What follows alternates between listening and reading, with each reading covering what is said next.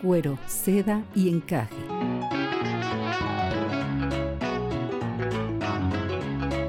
Es un diálogo entre mujeres de temas que a todas nos importan, abordados mediante cuentos y relatos comentados. Ana, doctora en neuropsicología, y Cristina, maestra en educación, buscan profundizar en este meollo social cultural que va desde los aspectos más íntimos de la feminidad, el encaje, hasta los ámbitos que parecieran prohibidos o tabús sociales para las mujeres, el cuero, pasando por la suavidad y la delicadeza, la seda, para ser eternamente esa única piel en donde habitan muchas mujeres a la vez. Comenzamos.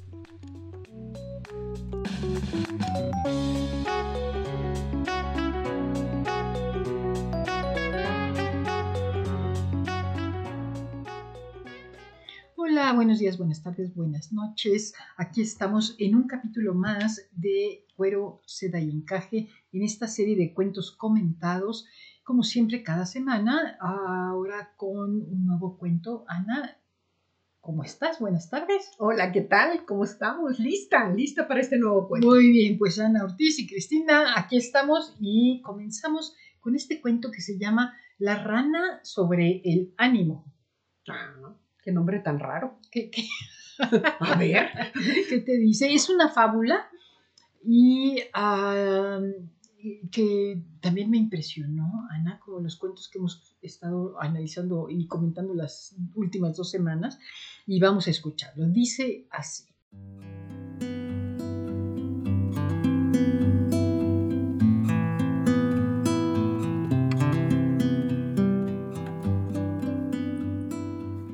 Un grupo de ranas viajaba por el bosque y de repente dos de ellas cayeron en un hoyo profundo. Todas las demás ranas se reunieron alrededor del hoyo. Cuando vieron cuán hondo era el hoyo, le dijeron a las dos ranas en el fondo que para efectos prácticos se debían dar por muertas ya que no saldrían. Las dos ranas no hicieron caso a los comentarios de sus amigas y siguieron tratando de saltar fuera del hoyo con todas sus fuerzas. Las otras seguían insistiendo que sus esfuerzos serían inútiles. Finalmente una de las ranas puso atención a lo que las demás decían y se rindió. Ella se desplomó y murió. La otra rana continuó saltando tan fuerte como le era posible. Una vez más, la multitud de ranas le gritaba y le hacían señas para que dejara de sufrir y que simplemente se dispusiera a morir y que no tenía caso seguir luchando. Pero la rana saltaba cada vez más con fuerzas hasta que finalmente logró salir del hoyo. Cuando salió, las otras ranas le dijeron, nos da gusto que hayas logrado salir a pesar de lo que te gritamos. La rana les explicó que era sorda y que pensó que las demás la estaban animando a esforzarse más y salir del hoyo. Moraleja. La palabra tiene poder de vida. Una palabra de aliento compartida a alguien que siente se siente desanimado puede ayudar a levantarlo. Una palabra destructiva dicha a alguien que se encuentra desanimado puede ser el acabe para destruirlo. Tengamos cuidado con lo que decimos. Una persona especial es la que se da tiempo para animar a otros.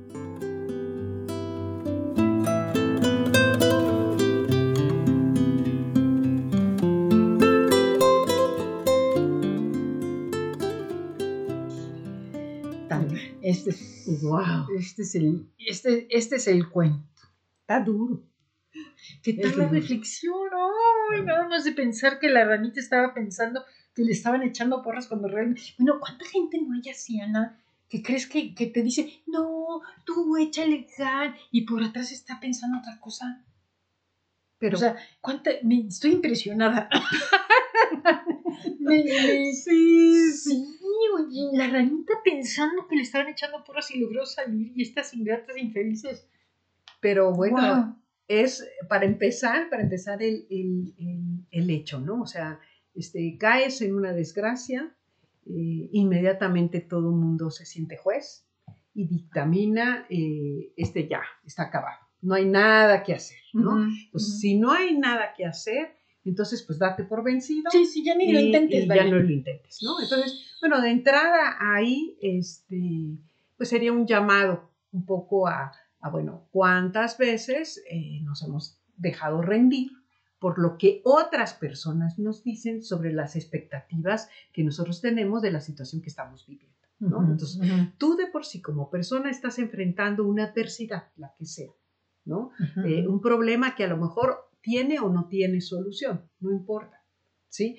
Pero muchas veces lo que otra persona te dice sobre tu propia situación, o sea, como, pues un poco como dice el cuento, ¿no? O sea, puede darte a ti, eh, digamos, por terminado tu ánimo y acabe por desanimarte completa y Ujú, y totalmente abandones- y abandones cualquier intento, ¿no? o aceptes injusticias, abusos, este, violencias, ¿no?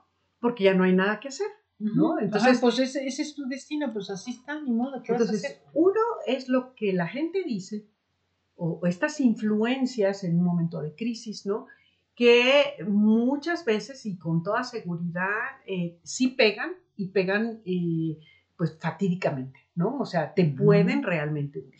Porque ¿no? además el cuento hace bien en, en mencionar que es un hoyo profundo. Sea, ¿cuántas es. veces caemos en un hoyo profundo? Y la gente dice, no, pues está canijo, no, pues échale ganas, no, Claro. pues que Dios te bendiga, pues ruégale ahí al patrón, ¿no? Para que Entonces, te... yo Uno es no- esta gente, el actor, Ujú. digamos, número uno es el público, ¿no? El público te dice y eh, te, te- ese decir y como te lo dicen, realmente, dependiendo de tu estado de ánimo, y tomes en nota que bajo este hoyo profundo, tu estado de ánimo está alterado. Sí, claro, pues ¿No? y nerviosa, Tienes- asustada. Eh, tienes, digamos, las emociones a flor de piel, eres especialmente sensible, eres especialmente receptivo a ese tipo de comentarios, entonces estás eh, eh, literalmente vulnerable. completamente de acuerdo. ¿no? Entonces, ok, estás en ese estado vulnerable, te dicen eso y efectivamente sé consciente público del daño que puedes hacerle a una persona cuando está en ese estado vulnerable, ¿no? Uno. Dos, ¿qué hace la persona vulnerable? Entonces, ahí es donde tenemos que desarrollar nuestras habilidades de resiliencia. O sea, ¿cuáles son las herramientas que yo tengo internas o externas de apoyo, ¿no? Que me permitan en un momento dado ver y albergar esperanza de lucha para salir adelante de esa situación adversa. Entonces, De son situaciones dos. que parecerían a veces a primera vista imposibles. Entonces, son dos, dos polos. Por, por ahí, por un lado está el público, pero por otro lado está el que se deja del público. Sí, claro, claro. O sea, son, son dos, dos caras El de que la se la moneda. cree al público. ¿no? Exactamente. Ujú. Entonces, vuelvo a insistir, yo doy, digamos, a- a- o reconozco que estás en estado vulnerable y que es más fácil que aceptes, digamos, estos comentarios negativos o pesimistas, no negativos, ¿no? Pesimistas de la gente, ¿no? Entonces, estás alicaído, tiendes a ser pesimista, te hacen comentarios pesimistas y pues te hundes. Ujú, ok. Ese es el público. ¿Y tú? Entonces, de ahí viene que en tu vida, en tu vida, cuando no estás dentro de esa adversidad, ¿qué tanto has trabajado para tener resistencia o para generar una reserva emocional precisamente para esas circunstancias? El es- equivalente a estar sordo. En- en- o sea, al, al- al no escuchar tan tan abiertamente y creerte, ¿no? Y entonces, por ejemplo, en la rana que sobrevive, bueno, la fortaleza viene interna, ¿no? Y estas habilidades de fortaleza interna no se hacen en el momento de la desgracia, las construyes en tu vida cotidiana. ¿Y cómo las construyes? Está clarísimo cómo se desarrollan las habilidades de, de resiliencia, ¿no? Por un lado, el tomar y, y darte la oportunidad de darle distintas interpretaciones a la vida. Entonces, Claro. desarrollar tu flexibilidad mental. Dos, desarrollar tu sentido del humor. Eso, eso que acabas de decir me parece valiosísimo. O sea, desarrollar tu, o sea, la forma de darle diferentes sentidos de interpretación. Fue lo que hizo la rana. La rana en su, en su cabeza tenía otro cuento, era otra historia y estaba pensando que le estaban echando porras. Exactamente. Entonces, eh, uno es eso, ¿no? Desarrollar tus distintas alternativas. Otro es el desarrollar también eh, dentro de ti esta, esta, digamos, flexibilidad, ¿no? Para cambiar de una estrategia a otra estrategia. Dos eh, o tres, por ejemplo, el poder ser capaz, estoy hablando de tus fortalezas internas propias, ¿no? Este, el poder tener sentido del humor, que decía yo, o sea, cuando tú, como nosotros los mexicanos, nos reímos de la desgracia, ese reírte de la desgracia te da fuerza, ¿sí? Eh, está más que comprobado que el sentido del humor es de los elementos que más resiliencia genera en la gente. ¿sí? no quiere decir burlarte, ¿no? Eh, y, quiere decir tomar la filosofía con alegría. Asumar, tomar, asumir una realidad con otra postura. ¿no? Ok. Y finalmente, cuando tú tienes un sentido de vida, que es quizá, eh, digamos, la herramienta más, más profunda, eh, más, más eh, intensa y más salvadora de las peores de las circunstancias, oh, en donde el ser humano puede desarrollar precisamente esa capacidad de enfrentar la adversidad ante lo que digan los demás o ante la realidad misma, ¿no? Y salir adelante y crecer en esa, en esa adversidad. Sí, algo que no, no, me encantó, me enojó un poco del cuento, ¿no? Es la, la, la, falsedad de decir, ay, nos da tanto gusto que, hayas logrado salir a pesar de lo que te... Hijas de su... No, o sea, ya que estás fuera, ¿cuántas gentes no te puedan decir, ay, me hubieras hablado? Sí. Ay, sí, pero contabas conmigo. Claro, claro, y ahí va la otra vergüenza. Ahí va la otra parte de estas fortalezas o estos pilares que necesitas para salir de estas circunstancias. Uno comentaba yo que son estas fuerzas internas que ya hemos platicado y otras son las fuerzas externas, ¿sí? Y estas fuerzas externas tienen que ver con tu círculo de apoyo, con eh, las posibilidades que tienes de jalar eh, recursos de, más allá de tus propias posibilidades, ¿no? Y de tener además una, una mentalidad puesta no en tú misma, sino en un sentido social de tu vida. Y tienes tu fortaleza interna, pero la, sociedad te está comiendo. Sí, no, tienes de dónde agarrarte, digamos. Entonces, uno, no tienes esa mano ayuda, ¿no?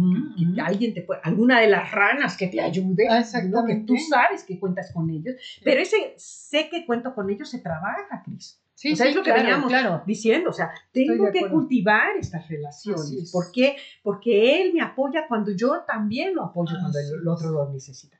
Pero si no aparecen mágicamente. si mi vida misma tiene el sentido de vivo para los demás o para otros, o sea, cuando mi vida va más allá de mi propia existencia, también se vuelve un recurso externo de ayuda. Sí, ¿cuántas veces solo el saber que cuentas con alguien ya, ya, ya te cambia el panorama completamente, ¿no? O sea, no sé, me, quedé sin trabajo, ¿no? Bueno, el saber que, alguien que te, te, ayudará, tendrás un techo, no sé, ya, ya, te, libera un poco el estrés para poder pensar a ver qué cosa vas a hacer. Claro. O sea, el...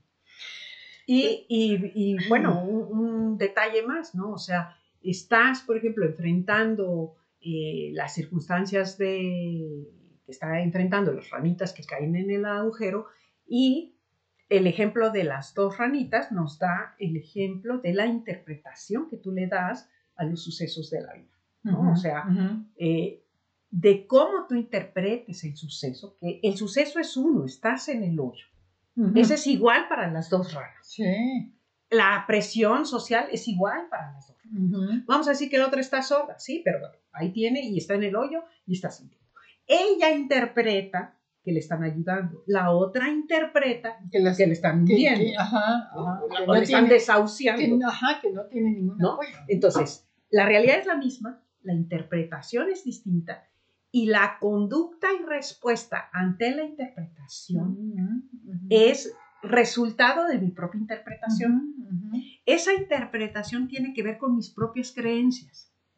De acuerdo. ¿No? Entonces, si soy capaz de fortalecer mis creencias que, que, que incrementan mis posibilidades, voy a poder voy a ser un sobreviviente. O sea, Claro. voy a ser un sobreviviente, no voy a. No en voy cambio, si mi creencia es yo no me lo merezco, yo no soy, este no es justo, esto, esto no se usa, esto la sociedad no lo acepta. En fin, tengo una serie de creencias que pueden ser altamente limitantes y otra serie de creencias que son altamente Ujú. facultantes. Entonces. ¿cómo seleccionar en la vida mis creencias facultantes y utilizar esas creencias para crecer mis herramientas internas y mis herramientas externas? Sí, es como si la ranita se hubiera caído en el hoyo, pero sacara su caja de herramientas. Dijera, permítanme, voy, a, voy a sacar mi martillito, voy a sacar mi clavito, voy a empezar a ver cómo escalo. Tienes recursos. ¿no? Eh, exactamente. Entonces, Y trata de tener recursos es reflexionar sobre eso ¿no? Y- y, y- cultivarlo. cultivarlos, ¿no? O sea, uno necesita ese entrenamiento, ¿sí? O sea, necesitas, o sea, ahorita, por ejemplo, hemos trabajado con un nenecito, ¿no? En el sentido de que le digo, a ver, vamos a buscar un problema, se me cayó el lápiz, él tiene, por ejemplo, parálisis cerebral, no se puede mover tan fácilmente, Ujú. se le cae el lápiz, para él es un problema. Sí, sí, un ¿no? problema. Entonces, a ver, entonces tenemos el me cayó el lápiz. ¿Cuáles son las alternativas? Este, no, pues voy a agachar. A ver, ¿te puedes agachar? No, ¿verdad? Entonces busquemos otras alternativas, ¿no? Entonces jugamos a Houston, tenemos un problema, ¿no? Ujú. Entonces, él me da tres alternativas, yo le doy otras tres alternativas, analizamos juntos nuestras seis alternativas y vemos que necesita apoyo, que no pasa nada cuando él pide ayuda, en fin, eh, es todo un entrenamiento Ya. porque tendemos a tener una visión de túnel, Wow. un, un solo, un solo camino, Ujú. una sola solución. O salgo o entro. No, hay muchas opciones. ¿No? Y, y hay que Mucho- entrenarse. Mucho que reflexionar sobre el, el- el- el cuento de la ranita y el ánimo.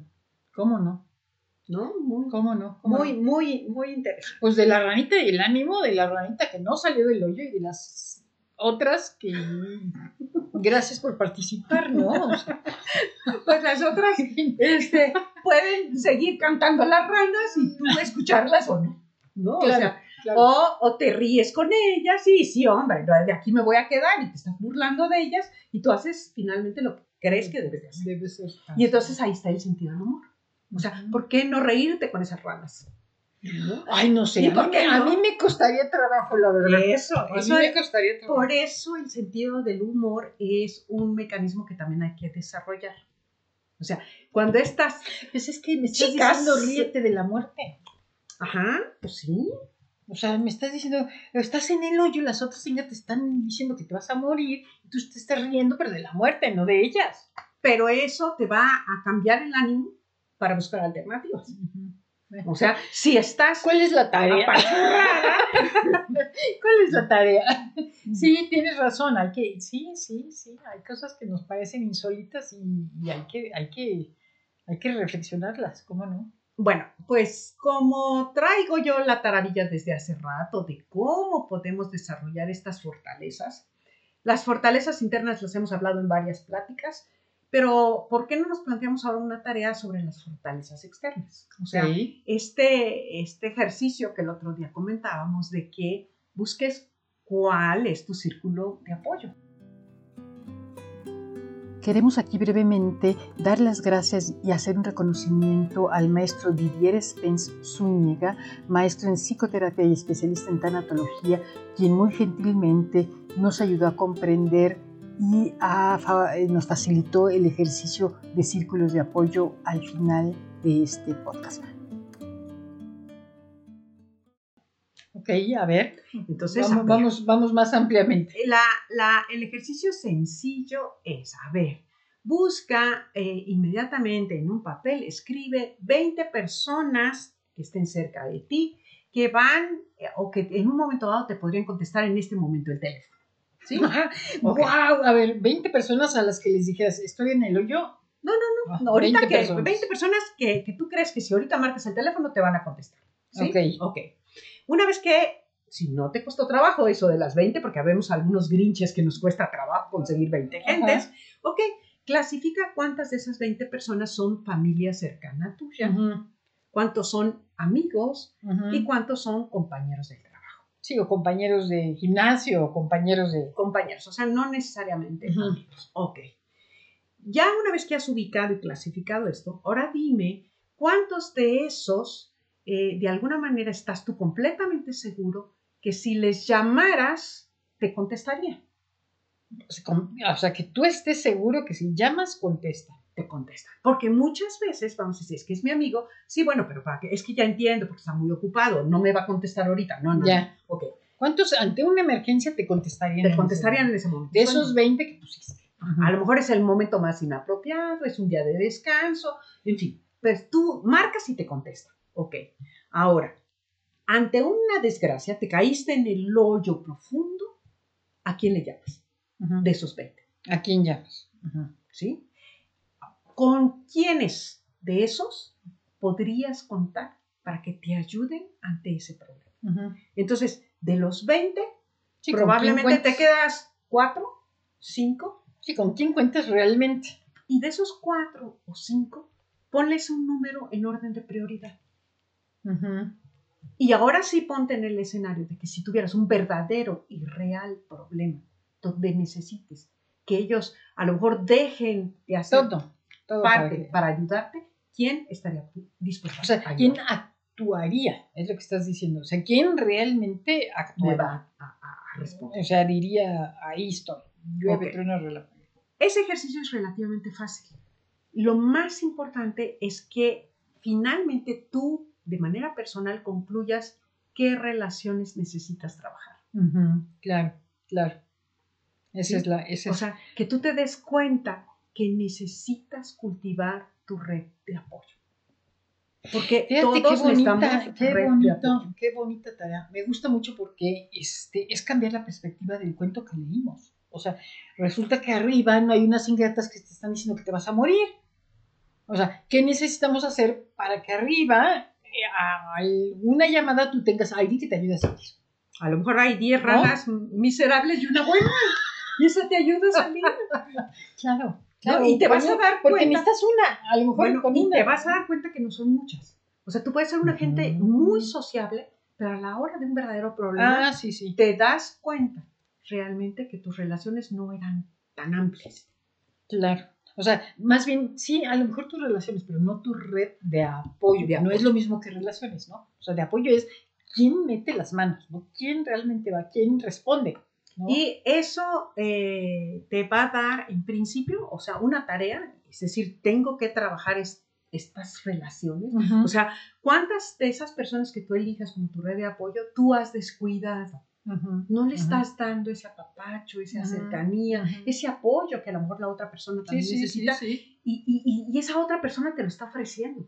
Entonces no está siendo eh, equivalente, digamos, ¿no? Sí, sí, Ok, esa es una. Y la otra es que te des cuenta que, eh, que son pocas, pero te da también la inmensa tranquilidad de que las tienes. De que las tienes, Porque pocas veces pensamos en, realmente eh, saber o contabilizar con quién cuentas y con quién.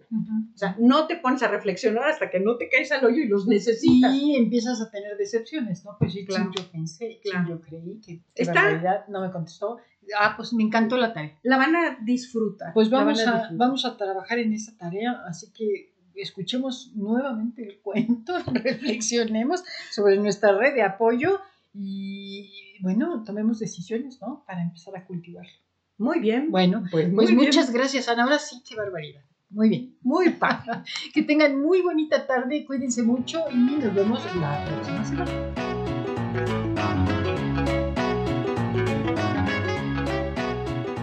cuero, seda y encaje